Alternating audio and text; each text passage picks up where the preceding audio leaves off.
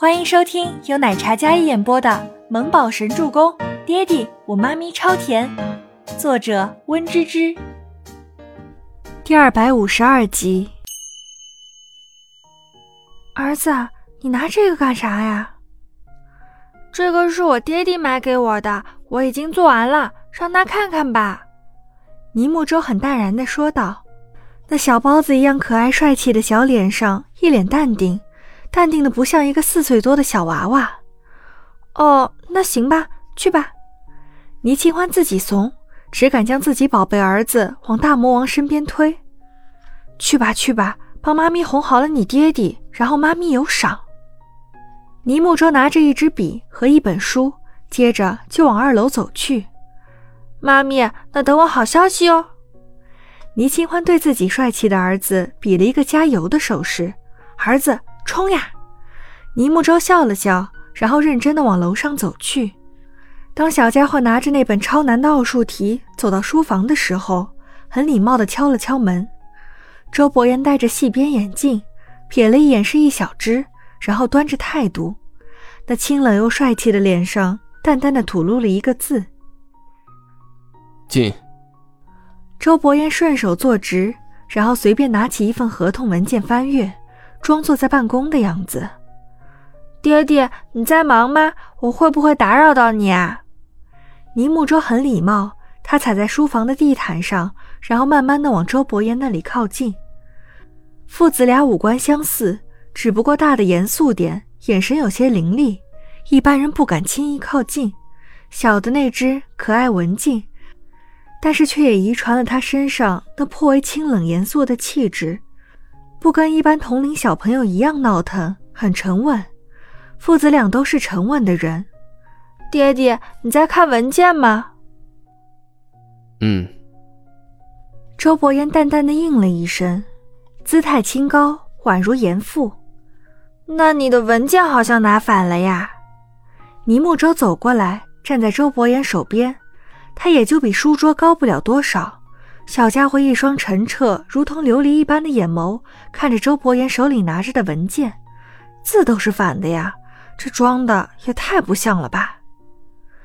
周伯言把手里的文件反过来，然后合上。有什么事吗？周伯言索性不装了，镜片底下的黑眸审视的眼神看着这个小家伙，虽然很生气今天倪清欢跟温景逸的事情。但是听到那声“爹地”之后，莫名的释怀了很多，也颇为骄傲。这小家伙能来到这个世上，能够健康平安的长大，也多亏了温景逸。可一码归一码，他就是生气，生气他们之间的友情。那个笨女人看不出来，他是男人，怎么会看不出来温景逸那在乎的姿态，完全不像是朋友之间的感情。周伯言从未这么生闷气。那张倾倒众生的俊颜上一度难以好转。我已经写完一本书了，给你检查。小家伙稚嫩的童音说出来的话格外治愈人。周伯言将小家伙抱起来放在腿上，嗯，亲爹的大腿感觉有些不一样。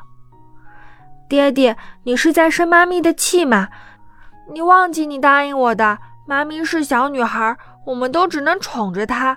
你忘了，小家伙侧坐在周伯言的大腿上，那张沉静的小脸开始颇为认真且较真的语气说道。周伯言心想，原来儿子也是来扎心的。爹地没有生气，爹地问你一个问题，可以吗？周伯言看着自己来当说客，并且颇为严肃的模样，心里有个问题，一直想要得到外界的肯定。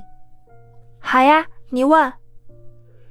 我跟你温叔叔，你觉得谁最好？好白痴的问题啊！你是我爹爹，他是我叔叔，你说呢？小家伙也不是一个好忽悠的人，不然直接回答肯定没完没了了。他聪明，知道迂回，这样也给了自己亲爹一个台阶下。温叔叔也不用太莫名其妙的躺枪，用亲爹和叔叔的称呼来相比较。孰轻孰重，肯定是明了的。小周周一脸认真的模样，又萌又帅。那漂亮的大眼睛清澈无瑕，看着周伯言。父子俩之间沉默的对视了三秒，周伯言点了点头。那你喜欢爹地多一点，还是你温叔叔多一点？倪木舟终于知道妈咪为什么不来了，这么难缠的。周伯言在对于温景逸这件事上始终无法释怀，因为他缺失了这五年的，而他不在的这五年，一直是温景逸在陪伴他们母子。周伯言一想到这里，面上云淡风轻，内心抓心挠肺的。你是我爹地，在我心里当然是最好的，但是喜欢谁多一点。妈咪喜欢谁多一点，我就喜欢谁多一点。得，还是要讨好孩子他妈才行。好，我知道了。虽然这个答案不是特别暖心，但是无形中像是给他了一种压力和动力。如果自己没有珍惜，可能会被温景逸见缝插针；如果自己没有好好爱孩子他妈，儿子可能就不跟他亲。嗯，他知道结果了。倪木舟也是腹黑，故意这样说，给自己亲爹增加压力。那爹爹还敢生妈咪的气吗？尼木舟微笑的说道，那干净帅气的小脸上笑容意味不明的很，不着痕迹的暗示，还有威胁，恰到好处。周伯言看了一眼这四岁多的小人精，那我们下去吧。周伯言抱着儿子从书房下楼。倪清欢依然在客厅看着视频，这新一季的走秀看得很认真，没注意到父子俩从楼上下来。周周，你干妈说想吃你煮的红烧鱼，你去给她弄一个呗。倪清欢余光瞥见好像有人走过来，以为是倪木舟，然后直接就吩咐了。见半天没有人回应，周周，倪清欢从电脑屏幕上抬眸。首先看到的是周伯言那一张帅气且冷酷的脸，他抱着孩子，身姿挺拔伟岸，浑身带着一种君临天下的王者气势，笔挺如刀裁般的西装穿在他的身上，尊贵而优雅，怀里的是一张跟他如出一辙的小包子。